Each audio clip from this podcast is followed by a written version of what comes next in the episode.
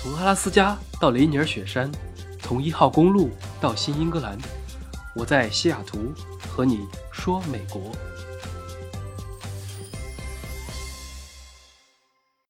Hello，大家好，又到了周末时间，欢迎收听饭后说美国。今天呢，准备讲一讲故事啊，聊一下那些年系列，比如说那些年错过的大雨啊，那些年追过的女生。开玩笑，开玩笑。今天主要还是讲那些年我在美国遇到的骗子的故事，因为很多留学生或者到美国游玩生活的人。有不少是刚踏出国门，身处异国他乡，对当地情况不太了解，所以很容易成为不法分子诈骗的对象，上当受骗。最近几年呢，我也经常看到针对留学生或者中国人的骗局五花八门。不说别人，光说我自己在美国遇到的诈骗性质的事情，起码就有五六次。但是好在呢，我都没有上当啊，毕竟我的智商还是在线的。并且一旦涉及到钱的问题，这种我一般都不掺和，很怕麻烦，所以就没有中过招。但我还是遇到了很多很有意思的事情。今天就给大家分享一下几种常见的骗局，有些是很蠢的，有些很高明，防不胜防啊！基本上都是我的亲身经历，大家也可以看一看自己有没有遇到过类似的事情。首先，简单的分为几类。一种是骗钱的，一种是骗色的，还有一种是既骗钱又骗色。那这种是最过分的，属于完全不讲武德啊！那我就逐一的来讲一讲我的亲身经历。那就按照时间线来说吧。最早的时候，我还没来美国，还在申请学校阶段，就先遇到了第一个骗局，那就是 QQ 群的邮件。这个估计大家现在都不会上当了，因为太老套了，过时了，属于伤害性不强。但是如果真上当了，那是侮辱性极大。他是怎么玩的呢？相信申请过学校的人都有过这种经验。那你申请留学之前，肯定会加各种各样的群，比如说托福群、学校群、新生群或者家长群之类的。然后有时候你会收到群邮件，让你点开某一个链接。就可以下载一些学习资料或者参加学校活动注册等等，但是实际上这种链接大部分情况下百分之九十九的都是假的，是钓鱼网站。所以如果你输入了真实的信息，或者你点开那个链接要求你输入 QQ 号密码或者邮箱密码之类的，那你输完信息就被盗了。这就是最简单的。相信现在已经骗不到人了，因为类似的还有你到了美国之后，各种群里面买卖、转让二手物品的链接，凡是那种让你输入东西的那种看着很假的链接，一概都可以忽略了。这就是最简单的一种骗人手段。第二种呢，还是邮件。我到美国留学后的第一个学期末，突然就收到了一封邮件，标题叫做“儿子，妈妈想对你说”。当然，也可能你是收到的女儿爸爸想对你说之类的，内容大概就是：其实前几个月得了重病，没敢告诉你，现在实在瞒不住了，急需一笔治疗费用，就问你能不能把剩余的钱或者别的方式筹一点钱，直接打到医院账户里面，非常紧急，里面会有一个账号。那这封邮件一般都写的充满真情实感，满怀深情，催人泪下。让人看了非常的着急又紧张，再加上国内国外大部分情况下都是有很多时差的，所以如果你一上头来不及核实，先转了一部分救急的钱过去，哦，那你就上当了。同样的道理还有反向的，那就是子女在国外，这个邮件是发给家长的，就说你的小孩在国外突然遇到车祸，或者说别的情况，那现在在医院里面急需做手术。有些家长心急火燎，然后有时候微信也联系不上，没有办法验证，或者说那边是晚上，这边是白天，你打过去也没人接，在睡觉等等。骗子那边呢，往往也会说的比较真实，有可能他把名字啊、学校啊，还有一些个人信息都说了，那不少人就信了。有些还更加的过分，他为了防止你验证，会连环套，局中局。比如说，先把你的手机搞停机，或者盗号之后。再或者捡到了你丢的某个手机之后，以你的名义和亲戚朋友联系，再或者还有更猥琐的，就是知道你在某个阶段没有信号，比如说期末考试周啊，那两天你天天在考试，在考场里面，或者说你去什么山里啊，去游轮上面旅游去了，经常就没有信号，正好联系不上，仿佛真的出事了一样。于是骗子就趁这个阶段进入。那早年有不少人是会上了这种当。那这些呢，其实都差不多，都是类似的套路。一个原则，那就是凡是涉及到钱的，再好的关系，就算是直系亲属啊、闺蜜啊、哥们儿什么的，也要先验证一下。然后现在通讯都很方便了，还是要经常保持联系。出远门之前打一个招呼，不要随意失联，这样就没有骗子的什么事情了。那这就是第一大类。相对而言，他们比较过时了，我感觉大家也都会比较警觉啊，这种就不是很好骗了。第二种呢，是到了美国之后会经常遇到的，也是最近几年很流行的诈骗，那就是换汇换钱。比如说，我有美元，想换一点人民币啊，去淘宝买东西，那你有人民币，想换成美元来交学费或者买房子之类的。那现在国家外汇管制比较严，跨境汇款比以前都麻烦了很多，还有每年五万美元的年度限制。于是有些人为了图方便，就这么和人直接换，因为这个的确是很省事儿的。例如说，你直接转六万五人民币啊到我国内的银行账户，然后呢，我用我美国的账户转给你美国的账户一万美元，那这就完成了，不用经过银行，也省去了跨境汇款的麻烦。但是这个操作呢，你有时候很难找到刚好互相有需求的熟人，于是网上就有一些类似的换汇群，或者说有时候在一些微信群里面啊，有人会问啊，有人换钱吗之类的。那这些有时候是真实的，金额也比较小，但是诈骗团队也早就盯上了这个了。他们会有一些手段啊，例如说伪造汇款凭证和单据啊，P 个图显示你的账已经转过去了，但是呢。在你这边汇了之后，那边就利用时间差跑了，然后人间蒸发，于是你的钱就被骗了。重点是这种呢，一般第一次都不骗人的，第一次都还是比如说你换个小额，非常靠谱的都打给你了，也很快。但是可能等到第二次或者第三次，你放松警惕了，或者某次换大额的时候，才开始骗你，于是就很容易就上当了，就因为觉着你之前是试过的，是一个靠谱的。但是还是最后有不少人上了这种当。那如果想预防这一类，还是建议大家直接通过正规渠道结售汇。像银行网点，现在虽然办这一类的业务的时候，都会问你一堆的东西，或者提供一些凭证啊，这个没办法，因为外管局查的比较严。银行他不问的话，他被查到了也要被罚钱，所以业务确实会更加的复杂一些。但是呢，大部分人其实都可以用手机 app，用手机银行。直接购汇和转账就轻松的完成了，根本就不需要去网点。我经常自己给自己转账，还是非常方便的。所以你如果实在要换，也一定要找熟悉靠谱的人。这是第二类很常见的。那接着来第三种诈骗呢，和钱也有关系。严格意义上来说，很多时候不是诈骗你，而是诈骗别人。所以虽然自己没有损失，但是最好也是要知道。那就是关于代交费的，比如说代交学费啊，代喊外卖或者帮你喊出租车，有时候可以八折、七折甚至六折。那有些时候呢，是真的啊，可以打折，你觉得好像非常的划算，自己占了便宜了。但是实际上这些都是黑色产业，相当于是盗刷了别人的信用卡来帮你支付，然后损失的就是别人或者银行或者平台，这是正常的情况。还有的时候呢。你可能前一笔确实啊是占点小便宜，是省钱的，但是等你信任他之后啊，某一次需要缴一笔大的，他可能拿了你的钱就消失了。像之前就有一个代交学费的事情，骗了很多钱。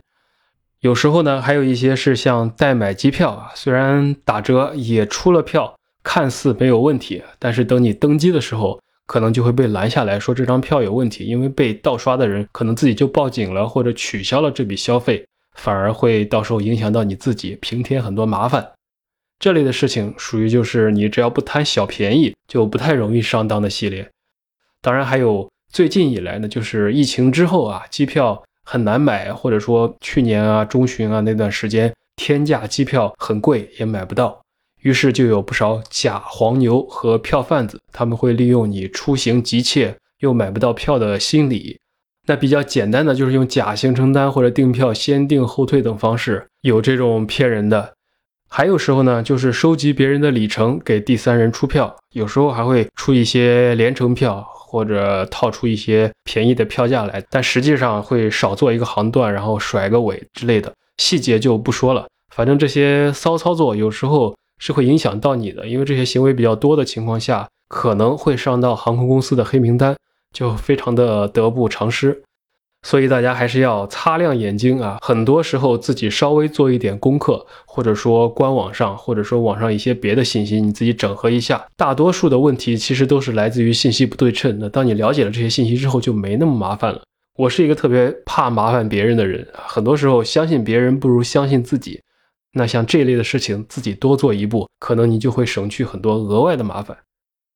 除此之外，还有像租房诈骗的，很多留学生刚来美国的时候，会先选择一个短租啊，例如一个月或者两个月，先熟悉熟悉情况，然后再自己去看具体要去租哪个公寓啊，或者哪边环境好，哪边更适合自己等等。而这种短租或者转租的房子，很难有合法而且规范的租房协议。因为有时候就是大家私下就转了，因为时间毕竟很短，所以这个时候大部分房东会让学生提前交付一个月的定金，因为防止割了的话大家都互相受损嘛。但是呢，会有一些比较恶劣的房东，或者说比较他就是为了骗人的房东。那你交了定金，等你真正过了一个月来了美国之后，哎，房东不见踪影了，你也联系不上了，把你拉黑了。所以这种情况也有。那上面这些呢，也都属于这么一大类啊，很多都是针对刚刚来美国没有多久的人常见的一些可能会被欺骗的手段。再接下来，即使你在国外待了很久，也可能会遇到的，或者说肯定会遇到的，有这么一些例子啊，比如说诈骗电话系列，国内这种很多大家一般就挂掉了，也都熟悉了，但是你到了美国之后，有时候不熟，分不清。某些事情到底是真有事儿还是大忽悠？我收到过很多次电话，说这里是中国大使馆，你有一份重要文件未领取，这是最后一次通知。还有我某天就突然接到一个电话，说是美国移民局的官员说你之前提交的资料有个东西不对，要和你核实。那很多人的确可能有一些事情正在等待移民局处理，那这些人说不定一晃神就信了。这种也不高明，他们知道你的名字或者生日或者个人信息，是因为信息被泄露了。其实这个年代，很多大部分的信息大家都多多少少的被泄露过。比如说你的电话号码，你买了房子之后，马上会接到一堆电话，问你要不要装修，问你要不要买家具之类的，他们都在卖这些信息嘛。然后呢，这类信息被拿到之后，就是广撒网。打电话的人说他是移民局的，因为你在美国的人基本上多多少少都要跟这个机构打交道。不管你是学生啊，你是旅游签证还是工作签证，在你申请各种身份啊、申请签证啊、延期啊等等，经常就会有移民局的业务，所以他们就趁机来诈骗了。那这种只要记住一点，那就是美国的政府机构几乎都不会有任何人给你打电话，一般情况下有事情都是以官方信件为主，都会有那种专门的信封，写的是哪个机构来的，会寄到你的地址里面。还有，凡是那种语音机器人的电话啊，都是骗子。还有所有来自公检法的电话，比如说你可能会接到中国海关的电话，说有人冒用了你的信息，寄了一个包裹，现在这个包裹里面查出来有违禁品等等，需要你配合调查，说的很严重。还有一些就更扯了，说是来自 FBI 的电话啊，说你涉及到一些什么什么案件。还有一些，比如说来自苹果的售后电话等等。对付这种一句话，那就是全都不用信就行了。我在美国可能一周都不会接一个电话，因为凡是我认识的人，我都有号码。那我不认识的呢？如果真的有事情啊，自然会给我语音留言或者发短信。那别的熟悉的人也会用社交软件来找我，打电话现在都已经很少了。所以像那种陌生打过来的号码。我是基本上都不会接的，那些号码也基本上大概率都没有什么正事儿，所以我已经一个多星期没有接过任何一个电话了，这也是多一份清静。好了，那上面这些都是非常常见的，也基本上都是中国人骗中国人的套路，都是中文的一些诈骗。相信大家也都相对而言要熟悉一些，估计没有那么容易上当。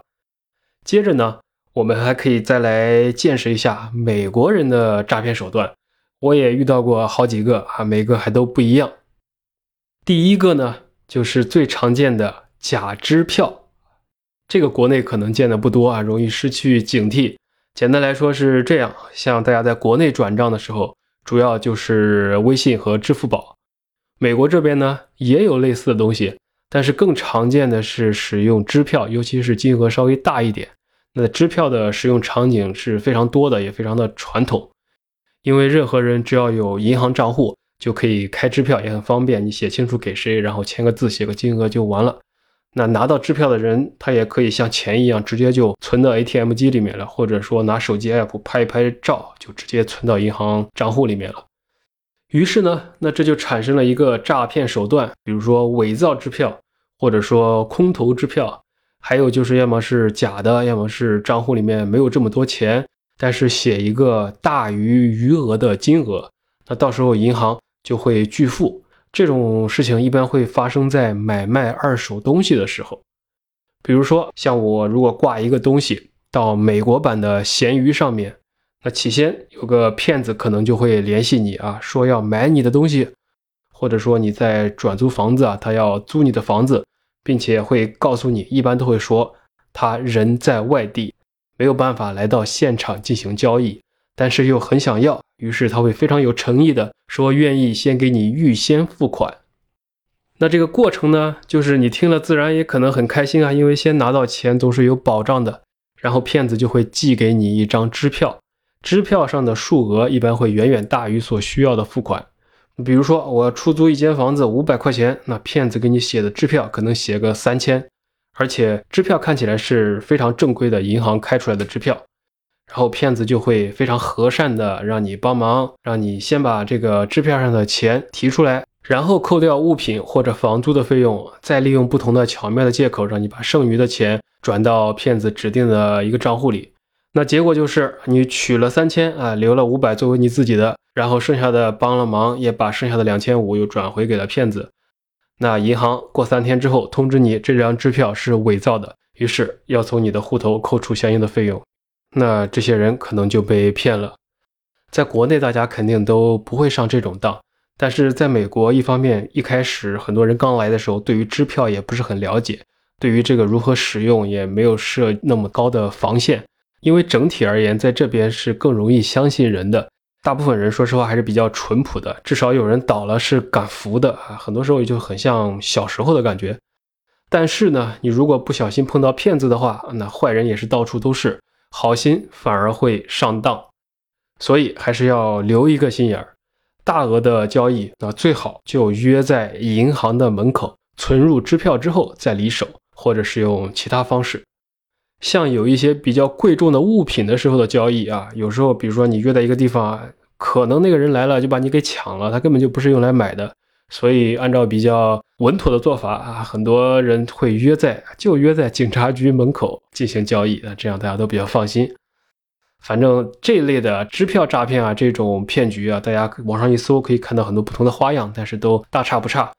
整体而言呢，也还是属于比较 low 的。当你对这些东西稍微熟悉了之后，就不太会被骗了。那两年前呢，我还遇到过一个更有意思的，印象非常深刻。是在某天下午，风和日丽，我在下班的时候啊，走到一个车库门口，就有一个西装革履的人找我问问题。他是坐在一个奔驰的敞篷车上面，穿的也非常的光鲜亮丽啊，衣服啊、鞋啊、包啊，一看就价值不菲。他给我 say 了一个嗨，然后问到机场怎么开，说现在是下班高峰期，可能比较堵车。他来出差不是很熟悉这个路况，问我能不能在导航上帮他看一眼最优的路线。我当时也完全没多想啊，觉得很正常啊，问个路而已。加上这个人比较有礼貌，看着也不像坏人，然后我就打开手机导航，给他说了一下路线。说完我就准备走了。接着呢，这个人就把我叫住了，说非常感谢我的好心啊，帮了他一个大忙了啊，很难得的他在这个地方出差遇到了这么多好人。他说他是意大利某个时装设计师，刚刚从纽约参加完一个时装展，今晚要从西雅图飞回到欧洲，然后递给了我一张名片，印刷的也非常好。我这一看，他那个正反面的做工都是非常好的那种名片，让我有机会去米兰玩的时候去找他。他可以请我吃饭，到时候非常的真诚和热情，还让我看他的护照啊和证件啊，上面名字、照片都是对的。我其实还留了一个心眼儿，那边说话的时候就边拿手机查了一下，前几天纽约还真有一个展。然后这个人呢，听他说话的确也是意大利口音的那种英语，听得出来。OK，那在他一番热情的感谢之后。啊，我也拿了他的名片，就准备走了。其实也没有当真啊，纯粹觉得这个南欧人民也太热情了吧。当时我还觉得很搞笑啊。截止到当时，我都还是相信的，没觉得有什么问题。再然后，他下了车啊，说：“你有没有事儿？我想再耽误你三分钟，有件礼物要送给你。”打开了后备箱，我一看里面有几件男装和女装，包装的也都非常好。他随便看了一下我的这个身高体重啊，然后就拿出来一件放到了座椅上，说这些都是他设计的作品，刚从时装周展完啊，虽然是样本，但是是全新的，市场价值可以价值两千美元以上，是什么什么皮的，还让我摸一下是不是非常的柔顺啊，手感一流啊，反正是夸了一通，我呢也就嗯啊意思了一下，然后客气了一下，说嗯嗯不错，可以可以。然后他又拿出一本印刷画册，也是非常的精美。看来这个家伙其实真的还是下了不少本钱的啊。他说这些都是他的作品，其中那件衣服就在这个画册上面，上面也有介绍，还有一些照片之类的。他说感谢我的帮忙，也感谢我花时间愿意欣赏他的作品，愿意听他讲。于是这件衣服就送给我了，让我不要嫌弃，直接拿走吧。我当时还是挺诧异的，说：“哎呀，这个就算了，随便帮个忙而已啊，不值一提。”但是他一直让我拿走啊，塞到我手里。我这个时候其实已经有一点烦了，因为无事献殷勤，非奸即盗。我想赶紧就走了算了，因为毕竟已经耽误了我好几分钟了。只是当时呢，因为他是停在一个大马路上的车库门前，并且是下班时间，行人也很多。我们俩周边一直人来人往的，所以其实我倒没有什么安全顾虑，所以也没有特别担心有问题。他就还是继续给我看，我一直不动心，也不想要，他就还问我有没有女朋友啊，也可以再挑一件女装啊，一起都送给我了啊，我就很无语，说算了，我得走了。但是他还是要把衣服给我，说你拿着就走吧。好的。我当时呢，最后的想法就是啊，实在不行啊，那我就把这个便宜占了，反正也不亏，对吧？接着，精彩的事情就发生了，在我转身离开就要走的时候，他有话说了出来啊，说有最后一个不情之请，他女儿明天过生日，他准备就在旁边的苹果店买一个 iPad 给他的女儿，下了飞机之后呢，就直接当成礼物送过去了。还用手机给我看了一下他女儿的视频，搞得非常的真诚。然后呢，又拿出来了他的钱包，里面有好几张卡。但是啊，但是转折来了，他说他的这些卡都是欧洲的卡。我看现在银行确实也是欧洲的本土银行，这些卡在美国使用有点问题。他身上现在只有两百块钱的现金，就问我能否帮他一个忙，帮他刷几百块钱，让他正好去把 iPad 买了。我这个时候一听啊，心里就笑了，想着这个人迂回了这么久啊，他如果现在走啊，不说这些话，其实我基本上就信了。但是还是绕了回来啊。正所谓骗我无所谓啊，骗我的钱就不行了。反正我也没事儿，于是我就开始静静的继续看他表演。他接着说了一堆非常真挚的话，问我行不行。最后。啊，我肯定是也是面露难色，就说啊，我也很想帮你啊，但是我初来乍到，刚刚交完房租也没钱了。于是他又说少一点也行，他可以去旁边买那个稍微低配一点的版本。对了，刚才忘了说啊，这个附近就有一个苹果店，所以他是可以，的确是可以去买的。那我呢，肯定还是继续拒绝呀。他就接着劝我啊，说实话，这个人口才真的非常的好。声情并茂，感情真挚，感觉自己都要快说哭了。他说：“哎呀，他实在不好意思空手回去见他女儿，巴拉巴拉的。”又说他确实是因为卡出了问题，不然他也完全没有必要找我。接着还说他那个衣服值几千块钱，我帮他几百就行了。我呢也只能继续往下编。于是我就接着跟他说：“我刚刚毕业啊，信用卡都还没有办啊，银行卡里面也没什么钱了，身上也没什么现金。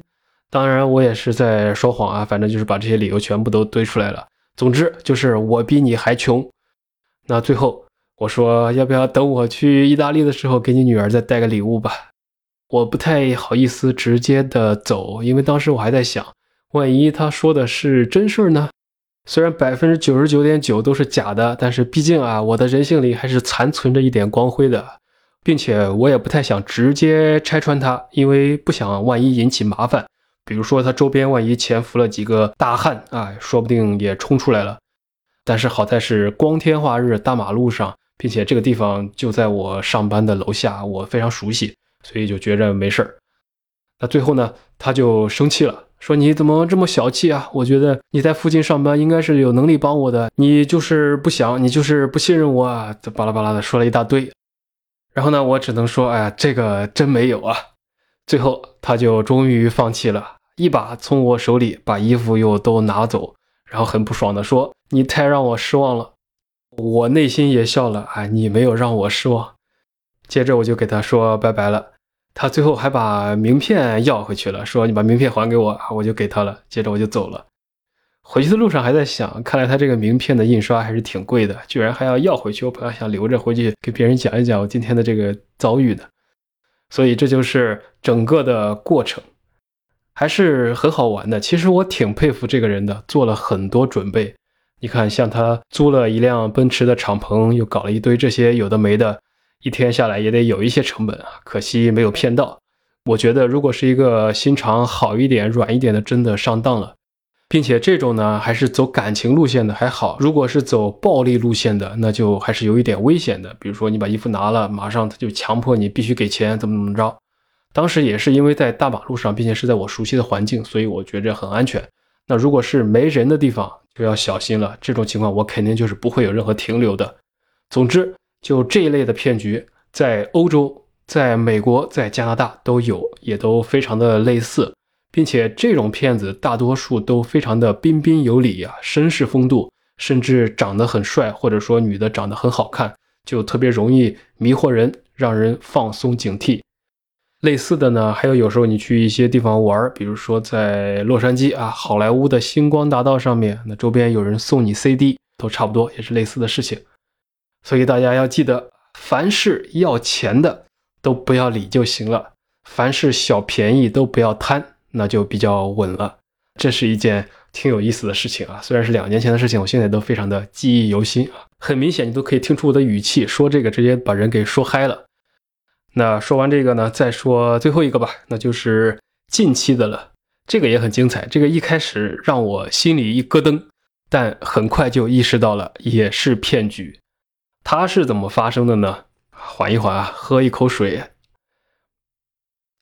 话说两三个月之前，我的某一个邮箱突然就收到了一封邮件，英文的，标题就是“ Hello 谁谁谁，我们是黑客，已经潜伏了你的电脑，你的密码是叉叉叉，对吧？”我刚看到，的确一惊啊，因为那个确实是我的某一个老账号的密码，一点都没有错，所以我真的就以为被盗号了。于是呢，我就继续看了下去，内容呢也很精彩啊。大概就是说，你的电脑被我们监控了，最近你的一举一动都在我们的掌握之下。前几天晚上，你看黄色网站的光辉事迹已经被我们录了下来，实在太精彩了，请立刻支付一千美元到某个比特币钱包。他们还是很聪明的，防止这个被发现，所以要用这种虚拟货币来支付，否则。我们就会在明天中午十二点之前怎样怎样怎样怎样，大概就是这么个意思。那很多人收到这种邮件，心里确实会咯噔一下。原因呢，第一是对方是说对了你的名字和密码，所以会觉得他可能真的是黑客攻击了你。第二呢，毕竟很多人最近确实也浏览了一些成人网站啊，感觉就会被对方说中了。再加上日常也都听说过黑客监控或者破解摄像头之类的事情，于是就觉着还挺真的。我呢一开始是刚看到这个密码的时候，还真的是有点紧张，因为它是对的。但是当我看到后面这些内容的时候，立马就放松了，因为巧了，最近我压根正好没有在电脑上看过任何的爱情动作片，所以马上就意识到这是个骗局啊，并且是一个有点意思的骗局。这种事情其实说起来也不难理解，对方知道你密码是因为你曾经肯定在某个网站用过这个密码，并且很多人的密码都是一样的。那如果这个网站被黑了或者信息泄露了，这种事情就很常见了。现在那么多的 APP，每个人手机上都装了一大堆，大部分都要邮箱或者手机才能注册。注册完了之后，那说不定过几天这个东西倒闭了，或者说它信息被卖了、被泄露了。我感觉百分之八十的人的信息多多少少都被泄露了一些，所以那骗子呢就顺藤摸瓜，给所有的注册者都发了邮件，并且用这个密码来增强一下说服力。至于对方是怎么知道你最近有没有看黄色网站呢？那这个道理就跟刚才我说的关于移民局的你案件有问题啊等等的是一个道理。他是完全不知道的，就是在瞎蒙。因为一百个正常人里面啊，不管男女怎么着，都会有一部分人确实可能浏览过。尤其是在美国，很多网站都是合法的，并且流量是很大的。那骗子的目的就是广撒网，蒙到一个就算一个，让收件人。误以为自己真的被监控下来了，所以这也是一种诈骗方式。这些真的是五花八门啊，非常的精彩精彩。那上面说了这么多，全部都是骗财的，还有另外一大块呢，就是骗色的。那这个我其实就没有体验过了，哎，可能颜值不够，没人骗我。但是国内呢？有一些所谓的杀猪盘，就是以感情的名义骗你的钱，或者骗你投资等等。现在好像直接骗钱的都少了，因为大家都没这么傻。但是很流行骗你去投资，比如说之前去 P to P，现在就是让你去买股票，或者进一些喊单群，或者说买虚拟货币。那一开始呢是会赚一点钱，那接着可能当你资金变大的时候啊，他们就跑路了，或者就是个纯粹的假平台。总之是要多加小心，不要被感情冲昏了头脑就可以了。毕竟恋爱中的人容易变傻，男女都一样。哦，说到这里啊，我突然想起来，还真有一个骗色的。去年的时候，好像看到一个某个推送还是新闻啊，说是一个男生啊，男生，因为女生的案例都很多了，男生的不多，也是在网上乱点，然后进到那种色情直播间里面，就是一对一的互动。那双方可能都开了摄像头，于是这个男生就被拍了下来。完了之后呢，被勒索。其实套路也都大同小异啊。虽然大家都是成年人了，无可厚非，个人爱好，但是还是要谨记十字真言啊：露点不露脸，露脸不露点，做人留一线，他日好相见啊。毕竟张无忌的妈妈说过，越是漂亮的女人越危险，所以还是要淡定一点，就没有那么多的事情了。最后呢，还有一些就是相亲网站之类的，什么嫁到美国拿绿卡呀，什么借钱投资啊之类的，不要信就行了啊。很多都是明显的在钓鱼，或者说明显的就是一些奇奇怪怪的理由，看着就很奇怪。很多事情的时候，其实你把这个内容啊拿到网上去一搜，就可以搜到很多类似的事情。那么在你做一些决定之前，也就可以知道大概这个事情是不是真的了。这也是一个比较简单的方法。总之，抛去这些之外啊，我觉得是可以谨记五大口诀：第一，不贪小便宜啊，因为越是免费的东西越贵；第二，天上不会掉馅儿饼，你没有那么好的运气；第三呢，就是你没有想象中的那么帅，或者你没有想象中的自己那么好看，那是人生三大错觉之一；那第四呢，就是永远不要把钱给陌生人；第五，就是保护好个人隐私。那这虽然是我随口总结的五条，但也是话糙理不糙。那搞定这五点，走遍天下不被骗，保你好人一生平安。好了，这就是本期的节目啊，说的我口干舌燥，不知道你们有没有被骗过？如果说还见过别的骗局，或者自己被骗过，也可以在评论区留言，让大家都开心开心啊，不对啊，让大家都学习学习，吸取经验教训。好了。感谢各位的收听，喜欢节目不要忘了订阅和关注我的频道，我们下期再见。